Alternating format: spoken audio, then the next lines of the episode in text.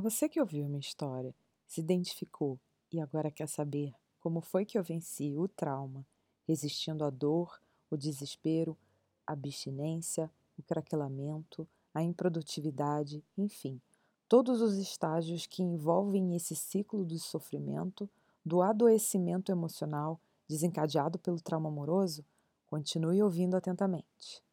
Como eu falei no episódio anterior, li dezenas de livros e essas leituras exigiam uma mente aberta, disposta a receber informações muitas vezes desconhecidas. Mas eu percebi que não era hora de ter algum preconceito, e sim de atingir um objetivo primordial, que era resolver aquele limbo emocional. Porque vamos combinar, né? Ser rejeitado é um castigo, uma sentença, e se der mole, pode rolar até uma prisão perpétua. Eu falei, tem que ser muito ninja mesmo para não se entregar e resistir. Inclusive, a neuropsicologia revela que a dor emocional é idêntica à dor física. Então pode pegar aí as torturas mais mirabolantes criadas pelos inimigos. Eu realmente me sentia torturada. Talvez caminhar sobre as brasas seria fichinha perto de tudo aquilo que eu sofri. O terrorífico foi descobrir que o meu mental é que estava por trás daquela tortura. Não era a pessoa que meteu o pé e me deixou. Era eu versus eu, no ataque e no contra-ataque. Surreal demais, né? Eu disse, é um teste de sanidade. Quando, quando você é dominado pelo ego, pelo seu mental, e não está no controle, o cárcere mental da tortura vai te consumir até você se entregar e desistir. Por isso eu falei: que o treinamento era manhã, tarde e noite incessantemente. Essa dinâmica é que estava me socorrendo. Além do desgaste físico causado pelo embate emocional, os estudos também me exigiram muito, porque além do poder de síntese, da disposição e ânimo para me dedicar às leituras, eu precisava também desenvolver uma forma de solucionar o meu problema a partir daquela enxurrada de conhecimento que eu absorvia. Eu era cobaia de mim mesma. E isso por si só era deveras desgastante. Reunindo forças, consegui ler livros de autores como Joey Vitale, Tony Robbins, Bob Proctor, Joseph Murphy, Augusto Cury, Catherine Ponder, Louise Hay, Bruce Lipton, Maxwell Maltz, Charles Duhigg, Carol Dweck, Mark Devine, Esther Jerry Hicks, Wendy Wood, Zig Ziglar, James Allen, Deepak Chopra, Bauman, Helen Fisher, entre outros vários, que eu não vou ficar aqui citando toda a bibliografia que eu estudei, porque foi muita coisa.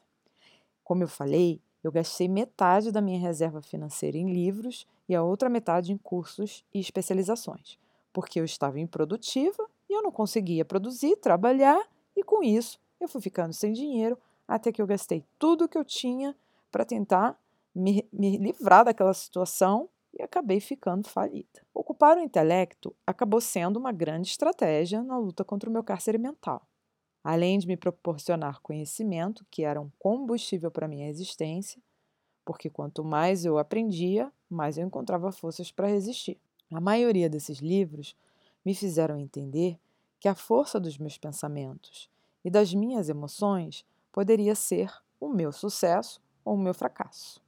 E principalmente, que o meu fracasso era a soma dos pensamentos e ações negativas e comportamentos negativos. E aí eu cheguei à seguinte equação: pensamento negativo mais sentimento negativo mais emoção negativa mais comportamento negativo igual a fracasso. Afinal, quem está no ápice do craquelamento vai ter um combo autodestrutivo de pensamentos e emoções negativas, já que eu me senti uma fracassada, deprimida, rejeitada, incapaz, desmotivada e por aí vai. Entendi que a dinâmica era estímulo externo gera emoção, que gera pensamento, que gera sentimento, que por sua vez gera comportamento. São as emoções que dão origem aos sentimentos. Elas se referem a uma reação instintiva, uma resposta neural para os estímulos externos, tal como o choro ou o riso, que ocorrem por um estímulo externo. Por exemplo, O riso quando você vê ou ouve algo engraçado, e o choro quando algo te fere ou causa dor, como eu chorava recorrentemente por causa do meu sofrimento. Pois então, os sentimentos, em geral, refletem exatamente como a gente se sente frente a uma emoção. As minhas emoções vinham do fato de eu ter sido deixada sem um término, sem uma conversa, sem um desfecho, ou seja, do sentimento de abandono. Sendo assim, os meus pensamentos eram tortuosos por conta disso, os meus sentimentos também. Puro sofrimento. E assim, as minhas atitudes, consequentemente, eram de uma pessoa apática, infeliz, reclusa, sem ânimo e tudo aquilo que eu sentia, como eu descrevi, tudo aquilo que me deteriorava. Tá, mas se eu sou o poço da negatividade e se isso significa fracasso, como é que eu vou mudar essa situação? E foi aí que esse arsenal de aprendizado me mostrou a resposta. Onde estava a resposta? A resposta estava na minha mente. Percebi então que o uso adequado da minha mente poderia ser a solução para uma existência saudável, feliz, próspera e bem-sucedida, e que eu poderia aniquilar aquela dor profunda do trauma amoroso, focando em pensamentos que me proporcionassem bem-estar. E foi aí que veio a virada de chave. Premissa da mudança. A minha programação mental e emocional. O que isso significa? aprender a configurar o meu mental, ou seja, mindset. E como uma pessoa craquelada consegue um mindset? Pergunta de um milhão de dólares. Através de um programa diário massivo de reprogramação emocional. Mas como? Primeiramente, mudando meu foco, meus hábitos e meus pensamentos. E onde eu encontro esse programa? Pois é, não encontra. E vai por mim. Eu procurei em tudo que era lugar. Não existia nenhum programinha pronto, mastigadinho. Eu desenvolvi sozinha o meu programa diário, compilando tudo o que eu estudei. Criei o meu próprio método de treinamento, no qual eu deveria seguir indiscutivelmente todos os exercícios, como uma série de academia. Mas o meu objetivo era deixar o meu cérebro, o meu mental sarado, ou seja, configurado para que eu pudesse sair daquele looping deteriorante, daquele cárcere mental. Com o mental sarado, eu teria comportamentos melhores e eu ficaria mais positiva. E tudo na minha vida ia melhorar. Era só o que eu queria. Era a minha meta de vida. Foi assim que eu comecei o meu treinamento, o qual denominei Power Love. O que é Power Love? É o poder do amor. Mas, Tatiana, você não estava numa decepção amorosa? Como que ia pensar em amor? Sim, só que Power Love significa o poder do meu amor por mim mesma, o meu amor próprio, o meu alto amor. Afinal, se não amamos a nós mesmos, não faz nenhum sentido.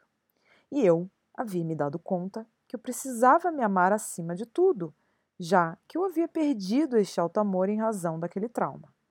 Por conta desse fatídico trauma, me senti completamente sem valor, indigna de me amar, quiçá futuramente ser amada por alguém. Mas só esse nome já me fazia sentir poderosa. Power Love, Power Love, Power Love. Era o meu mantra. Eu repetia essa palavra milhares de vezes ao dia. Me visualizei como uma guerreira reverberando seu grito de guerra: Power Love! E fui para a guerra eu versus meus pensamentos craquelantes. Um soldado não precisa de um treinamento radical e intensivo estilo Insanity? Sim, ele precisa aprender a dominar sua mente e seu corpo para suportar as situações extremíssimas, assim como os ninjas. Falando em ninja, lembrei da cena do filme Kill Bill, em que a Beatrix Kiddo, personagem de Uma Thurman, treinada por Pai Mei, uma mestre imbatível do Kung Fu, que fazia ela socar a madeira até ficar com os dedos sem pele quase quebrados, forjando a mão até se tornar uma arma letal, entre outras façanhas do treinamento hardcore estilo Pai Mei. Não estou falando aqui que você precisa socar a madeira e esfolar seus dedos, e nem que eu fiz isso. Apenas estou fazendo uma alusão ao treinamento intensivo de autodomínio, que vai deixar sua mente forjada como uma arma contra a negatividade sabotadora. Se os soldados alunos de Kung Fu conseguem, eu sabia que eu ia conseguir. Afinal, estamos falando de seres humanos. E eles eram tão humanos quanto eu. Eu sempre soube que querer é poder. Ao participar de uma aula de Mark Divine, que se baseia em treinamento dos SEALs da Marinha Americana, ele repetia: forge resiliência e resistência mental para ter um sucesso em nível de elite. Todo o poder de um SEAL vinha do controle mental. E ele aprendeu esse preceito com senseis, mestres japoneses da arte, das artes marciais. Agora imagina o mental desses mestres. Essa experiência me trouxe um estímulo incrível e a minha determinação foi só aumentando. Cada dia que passava era mais um dia sobrevivido, portanto, uma vitória para mim. Estabelecida aí a dinâmica que tudo era uma questão de força mental, iniciei a minha imersão no meu treinamento Power Love. A dinâmica do socorro está aqui, no Power Love, que foi justamente a forma na qual eu encontrei para me resgatar. E que hoje poderá resgatar você. Te vejo no próximo episódio.